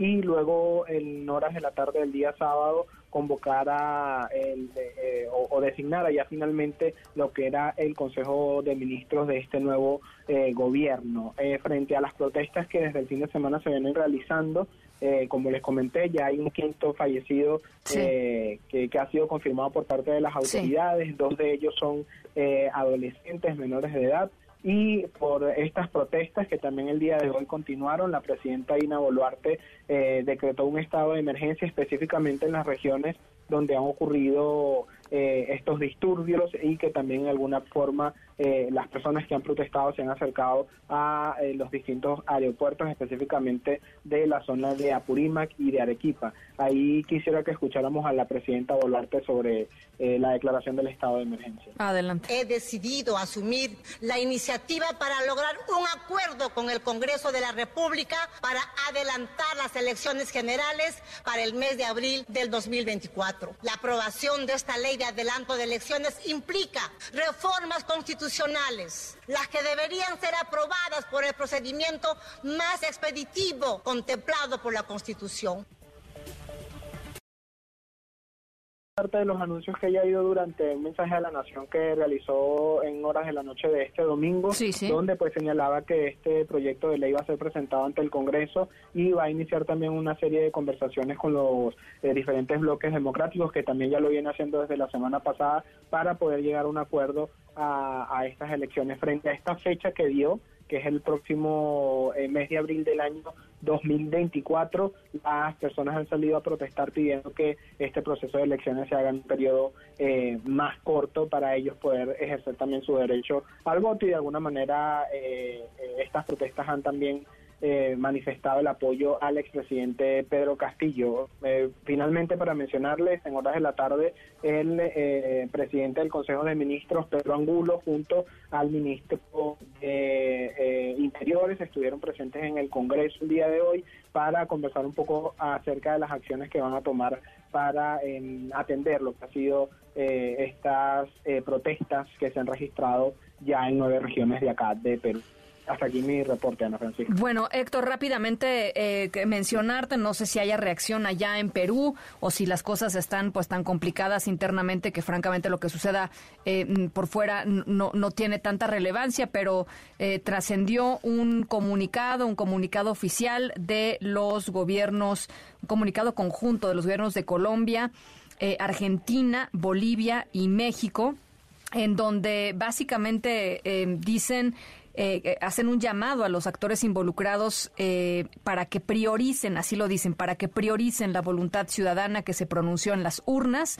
Dice, es la manera de interpretar los alcances y sentidos de la noción de democracia recogida en el sistema interamericano de los derechos humanos. Exhortamos a quienes integran las instituciones de abstenerse de revertir la voluntad popular expresada con el libre sufragio. Solicitamos de las autoridades que respeten a cabalidad los derechos del presidente los derechos humanos del presidente Pedro Castillo y que se le garantice la protección judicial en los términos consagrados en el artículo último citado. Entonces, digamos que Colombia, México, Argentina y Bolivia siguen en el tema de no reconocer a la presidenta eh, Boluarte y es el, eh, comunicado conjunto que emita. Sí, a, pesar de ese comunicado, este, algo que ha insistido la presidenta Boluarte es que eh, si bien su nombre no estuvo como principal en el proceso electoral que se realizó el año pasado acá en Perú, eh, ella formaba parte de la plancha que acompañó al expresidente Castillo a este proceso electoral y que obviamente resultó eh, ganador. Digamos como el proceso establecido dentro de la Constitución cuando ocurre eh, una, un proceso de vacancia, en, este caso eh, que realiza el Congreso hacia un presidente de la República, lo que se supone que debe suceder es que el primer vicepresidente designado por, por el presidente a cargo debe asumir eh, la presidencia. Lo que ocurrió aquí en este proceso es que el primer vicepresidente ya había sido sacado de sus funciones y quedaba solamente inavaluado. Eh, lo que ella ha dicho en sus discursos a la nación y en algunas eh, declaraciones que ha dado a la prensa es que ella, si bien no fue electa, formó parte de, este partido que resultó ganador en estas elecciones presidenciales. Así que eh, no creo que el comunicado debe tener tanta trascendencia acá en, el gobierno peruano, sobre todo por estas declaraciones que ha dado la presidenta Boluarte. Bueno, eh, pues ahí está. Muchísimas gracias, Héctor. Gracias a ustedes, Ana. Gracias, muy, muy buenas tardes. El, el expresidente Pedro Castillo también este, se echó un hilo en, su cuenta de Twitter eh, acusando directamente a Dina Boluarte. En fin, eh, muy enrarecido ya eh, el ambiente, diciendo que él va a seguir luchando y que él es el presidente, digamos, el presidente legítimo eh, allá, allá en, en, el Perú. Estaremos platicando, por supuesto, pues en los próximos días sobre cómo vaya eh, desarrollándose esta, esta crisis política eh, en este país. Bueno, la Junta de Coordinación, la JUCOPUN, la Cámara de Diputados, aprobó el acuerdo por el que se establece el proceso de elección para los cuatro cargos de consejeras y consejeros del INE para el periodo que arranca en abril del 2023 y termina en abril del 2032. Angélica Melín, ¿cómo estás? Muy buenas tardes. Hola Ana, muy buenas tardes, qué gusto saludarte. También saludos a los amigos del auditorio. Ya le pusieron fecha a los diputados federales este proceso relevante que forma parte de las decisiones que se están tomando en el marco del tema electoral, la selección de los cuatro consejeros del INE que van a dejar el puesto en abril próximo, Ana, las bases para integrar el comité técnico de evaluación de todos los aspirantes que se quieran registrar para ocupar uno de los puestos, puestos vacantes en el INE, las eh, características que deben cumplir los aspirantes y las fechas, Ana, que se deben eh, pues de seguir para la selección de los cuatro consejeros. Y en caso de que la Cámara de Diputados no llegue a un acuerdo sobre esta selección de los cuatro consejeros por votación de mayoría calificada, bueno, pues el tema se tendrá que ir a insaculación, es decir, a un sorteo en la Suprema Corte de Justicia. La convocatoria se aprobó hoy, al menos en el proyecto, el día de mañana, en la sesión de este el martes 13 de diciembre, en el Pleno de San Lázaro se habrá de poner a consideración de la mayoría en el Pleno para que se apruebe el eh, acuerdo con las bases para la selección del Comité Ejecutivo de Evaluación y también ya de los cuatro aspirantes a consejeros electorales. Los eh, congresistas, en cuanto aprueben esta convocatoria, Ana, de manera formal, entran en vigor los plazos y bueno, pues a más tardar el próximo 3 de febrero, los miembros del Comité de Evaluación tendrán que enviar a la Junta de Coordinación el informe con los nombres de quienes cumplieron los requisitos hasta ese momento de la valoración. Los aspirantes a consejeros electorales tienen que aplicar un examen, Ana, eso será el 6 de febrero. También tienen que eh, pues pasar por procesos de entrevistas de entre el 6 y el 10 de marzo en la sede de San Lázaro. Hay que decir que estas listas, eh, estas entrevistas van a ser privadas, pues para que no haya elementos para hacer trampas en esta valoración, que se conozca pues qué respondieron a las preguntas del comité de evaluación los aspirantes a consejeros del INE y bueno pues todo este proceso irá terminando por ahí del 28 de marzo cuando bueno pues la Junta de Coordinación Política tendrá que emitir un acuerdo sobre las quintetas de los finalistas son eh, cuatro quintetas con los nombres de los finalistas a seleccionar en el Pleno de la Cámara y como decíamos, Ana, para el 28 de marzo. Ese día no tiene un acuerdo definitivo. Bueno, pues el tema se irá a decisión a la Corte y es que los nuevos consejeros entrarán en funciones a partir del 4 de abril. Seguiremos el proceso, Ana. Pues ya lo estaremos conversando. Gracias, Angélica. A ti, hasta luego. Un abrazo. Por cierto, eh, el titular de Gobernación, el secretario de Gobernación, Adán Augusto eh, López, eh, volvió a darles un plantón a los eh, diputados federales. La Jucopo informó sobre la cancelación otra vez de la, de la comparecencia que estaba prevista para mañana, martes 13. Eh, ya había dejado el secretario Adán Augusto López plantado a los congresistas esperándolo el 25 de octubre y pues esto se vuelve hay, hay otras, hay grillas, ¿no? Hay, hay grillas que resolver este y cómo ir a rendir cuentas por allá al Congreso. Las seis con treinta y dos, vamos a la pausa, regresamos con mucho más. Estamos en la tercera de MBC Noticias. Yo soy Ana Francisca Vega, no se vayan, volvemos. En un momento regresamos. Continúas escuchando a Ana Francisca Vega por MBS Noticias.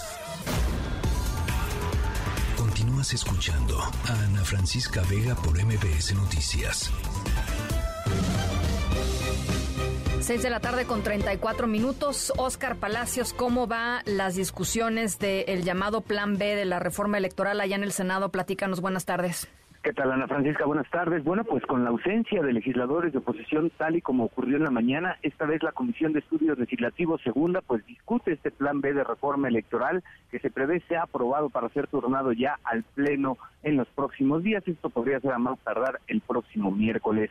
Sin mayor discusión, se ha registrado hasta el momento Morena y sus aliados se prevé que den luz verde precisamente este dictamen que previamente por alrededor del mediodía fue avalado por las comisiones, por la Comisión de Gobernación y bueno, el cual con contempla más de 150 modificaciones, esto con respecto al proyecto enviado por la Cámara de Diputados. Justo en este marco, el senador por Morena, Félix Salgado Macedonio, criticó a los consejeros del INE que dijo traen una grilla barata, pero advirtió que con este proyecto que se pretende aprobar, bueno, pues la Cámara Alta, pues no tendrán razón para oponerse. Por su parte, el también senador por Morena, José Antonio Álvarez Lima, destacó que el que no se debe tocar es el INE ciudadano, pero no así dijo la burocracia que aseguró tiene secuestrado precisamente al instituto. A esta reunión acudió el senador del Grupo Plural, Germán Martínez, quien no forma parte de la comisión, pero bueno, advierte justo en estos momentos que existe un vicio constitucional, ya que no se pueden presentar en un mismo año dos iniciativas sobre el mismo tema. Esto es parte de lo que está ocurriendo en la Francisca. Se prevé que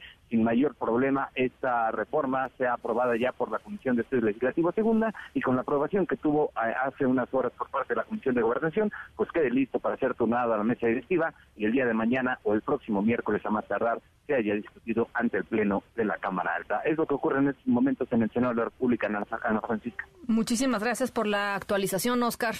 Hasta luego, buena tarde. Muy buena tarde y en la línea telefónica Alfredo Figueroa, ex consejero del IFE. Me da gusto saludarte, Alfredo.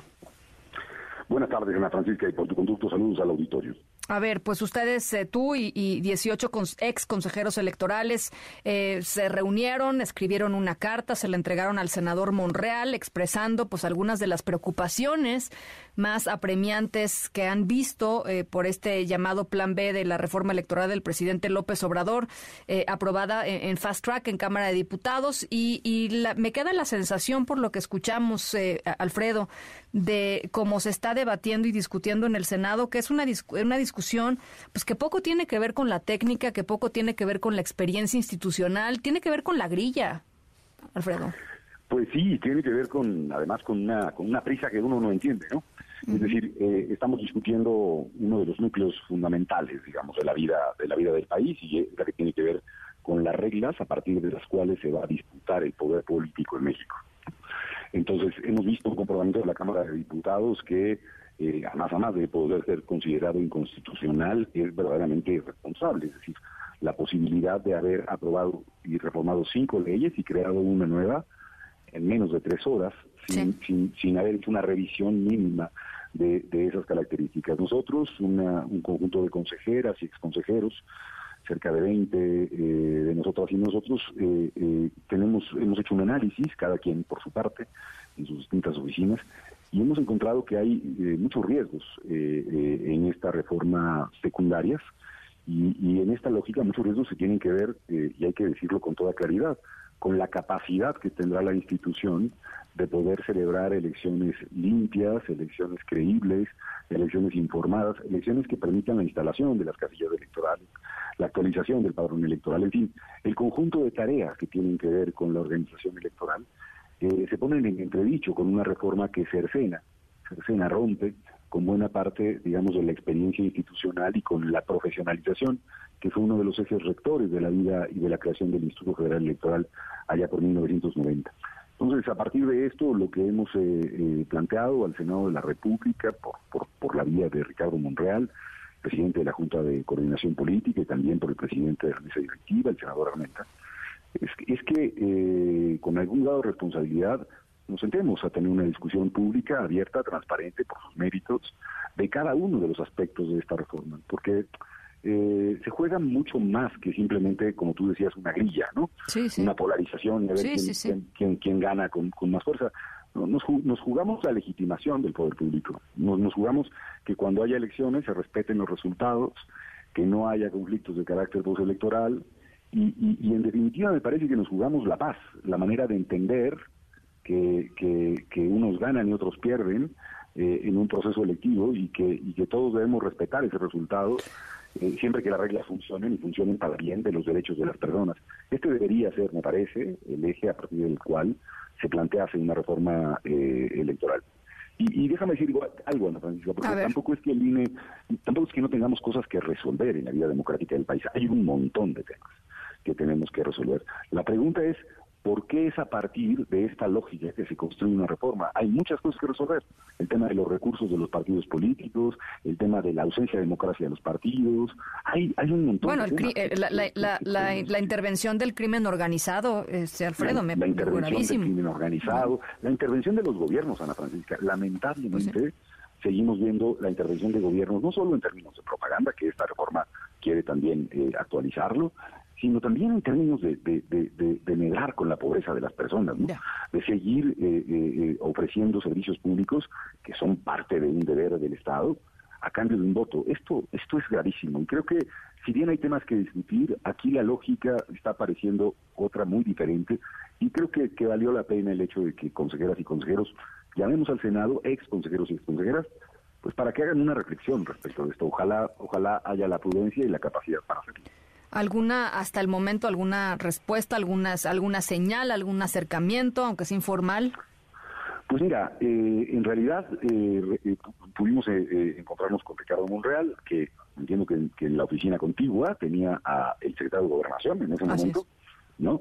Y pues él nos dijo que él sí seguía, mm, déjame decirlo así, que seguía luchando, ¿no? Según según lo que nos planteó para poder eh, lograr, eh, eh, digamos, que los visos de inconstitucionalidad que él advierte no prosperaron. llama la atención, ¿no?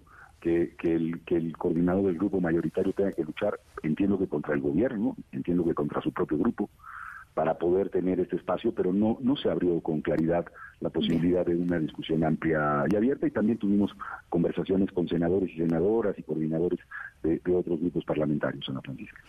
Bueno, pues supongo tendremos que esperar, eh, Alfredo, eh, entre, mañana y pasado eh, para ver exactamente pues cuál es la decisión que termina tomando no solamente Ricardo Monreal, sino algunos de los senadores de, de Morena que podrían eventualmente uno o dos, no lo sé, este votar votar en contra algunas cosas. Lo que sí es que el nivel en el en el debate de la Cámara de Diputados de senadores, perdón, este, esta tarde eh, ha, sido francamente pues este bajo, vergonzoso.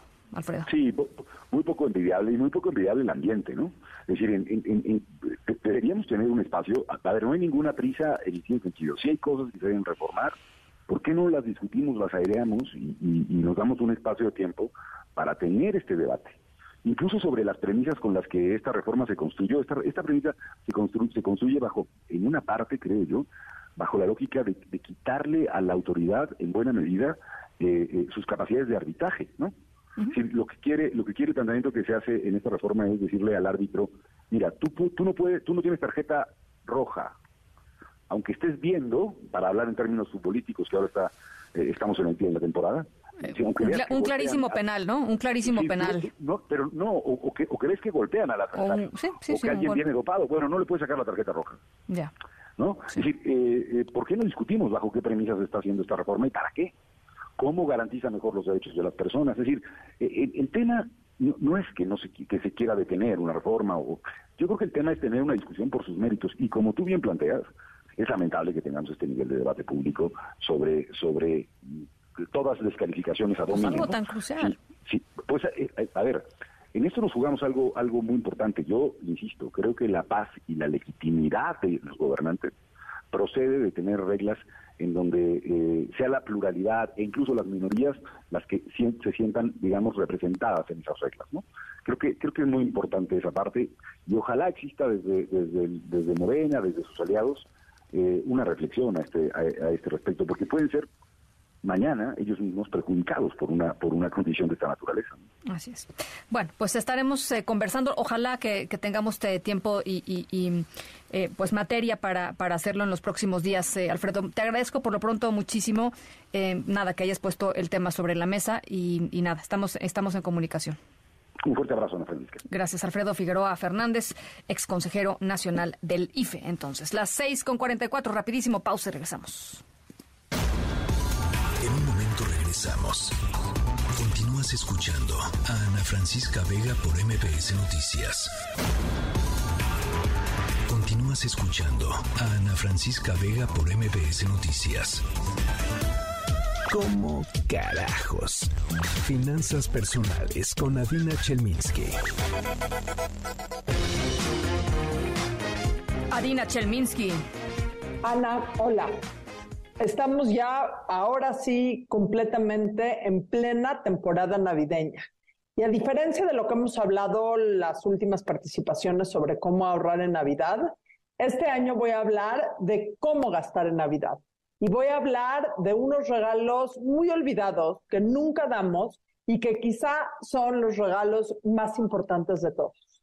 Y eso es el regalo que tú te tienes que dar a ti mismo cada año porque estamos tan preocupados año con año con regalarles a los niños que sí es importante y a nuestra pareja que también es importante y a nuestros papás que también es importante y a todos los compromisos que tenemos que rara vez nos acordamos de que, caray, a lo mejor también sería increíble regalarnos algo a nosotros mismos esta Navidad para celebrarnos, para celebrar el año que vivimos, lo bueno y lo malo, para celebrar quiénes somos y para celebrar algo que se nos olvida muy seguido, que es que nos tenemos que querer muchísimo nosotros a nosotros mismos y más en tiempos, siempre nos tenemos que querer, pero más en tiempos en donde los retos que enfrentamos financieros y como país son tantos. Evidentemente, como esta es una sección financiera, voy a hablar de cinco regalos que te tienes que hacer a ti mismo financieramente hablando. Que a lo mejor no son flores, ni chocolates, ni electrónicos, pero quizás son los regalos más importantes que nos tenemos que dar nosotros a nosotros mismos. Primero, si no lo has hecho, si no lo tienes, y aunque no sea el mes de septiembre, invierte en tu testamento. El testamento no es para las otras personas, el testamento es para que tú puedas vivir en paz. Paga los gastos notariales, generalmente hay jornadas notariales en donde salen más baratos, pero dedica tiempo y, e invierte en tu tranquilidad presente, en tu tranquilidad futura, haciendo un testamento. Segundo punto, compra un libro de finanzas y lee un libro de finanzas. Regálatelo a ti mismo.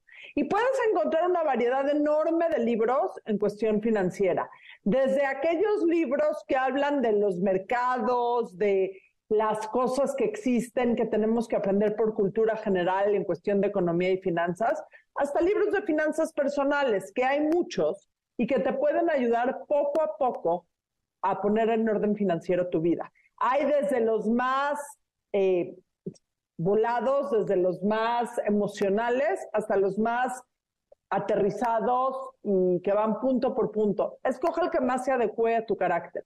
pero regálate un libro de finanzas personales. Es más, cuando vayas a comprarlo a la librería o si lo pides en línea, pídelo que te lo envuelvan y abre tú tu regalo de cumpleaños. Tercer punto, en todas estas plataformas que existen de enseñanza en línea, que hay muchísimas que son muy populares, que, eh, que existen cada vez más, regálate algo, regálate un curso. Evidentemente podría decir que un curso de finanzas o un curso de finanzas personales o un curso de inversiones, pero ve un poco más allá. Mejórate a ti mismo como persona. El rendimiento que te puede tener mejorarte a ti mismo como persona, desde aprender un nuevo lenguaje, un nuevo idioma, hasta aprender programación, hasta aprender cosas de cultura general, el rendimiento que tiene eso en tu vida personal y en tu vida profesional sobre todo es enorme. Cuarto regalo, empieza a invertir. Regálate invertir en CETES directo o regálate una pequeña inversión en un fondo de inversión o regálate una pequeña inversión en alguna herramienta de inversión, no aquellas que anuncian por internet o que anuncian en redes sociales que te prometen magia, sino en alguna institución financiera establecida y seria y regálate desde un pagaré que puedas cobrar con ciertos intereses en tres meses, hasta CETES directo, hasta abrir una pequeña cartera de inversión en bolsa en alguna institución. Y por último, el quinto regalo que te recomiendo a ti hacerte es regálate algo que ayude con tu salud mental. Pensamos muchas veces muy erróneamente que la salud mental y la salud financiera están completamente separadas y son causa y consecuencia una de la otra. Personas cuya salud mental no es óptima no tienen una salud financiera óptima porque no pueden tomar buenas decisiones y personas cuya salud financiera no es óptima, evidentemente pues, se desgastan emocionalmente y tienen repercusiones en su salud mental. Regálate una visita o una serie de visitas a un psicoanalista o a un terapista.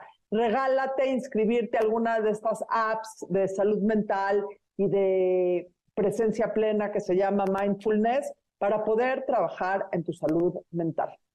Eh, que esta sea que estos regalos que te hagas a ti mismo sean los mejores regalos que te puedas hacer, porque regalarnos a uno mismo es el regalo más importante que nos tenemos que hacer. Muchísimas gracias. En un momento regresamos. Continúas escuchando a Ana Francisca Vega por MBS Noticias. Ya estamos de regreso. Ana Francisca Vega, en MBS Noticias. Tu esposo llora en el concierto de Beth Bunny y el día de Bueno, rápidamente les platico la historia sonora de hoy. El video de un hombre que está llorando se hizo viral, no solo por la reacción ahí en el concierto de Bad Bunny, sino porque la esposa, que por cierto está embarazada de siete meses, dijo que este individuo no había llorado de esa manera ni siquiera en su propia boda. O sea, fue y echó la lágrima como se debe. Se desahogó en el concierto de Bad Bunny. Así es que bueno, pues esa es nuestra historia sonora de hoy. Eh, para todo hay cosas y lugares, ¿no? Gracias por acompañarnos, gracias por arrancar la semana con nosotros. Yo soy Ana Francisca Vega y los dejo como siempre con Pamela Cerdeira. Pásenla bien, cuídense mucho y nos escuchamos mañana a 5 de la tarde en punto. MBS Radio presentó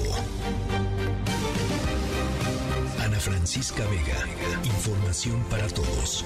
MBS Noticias.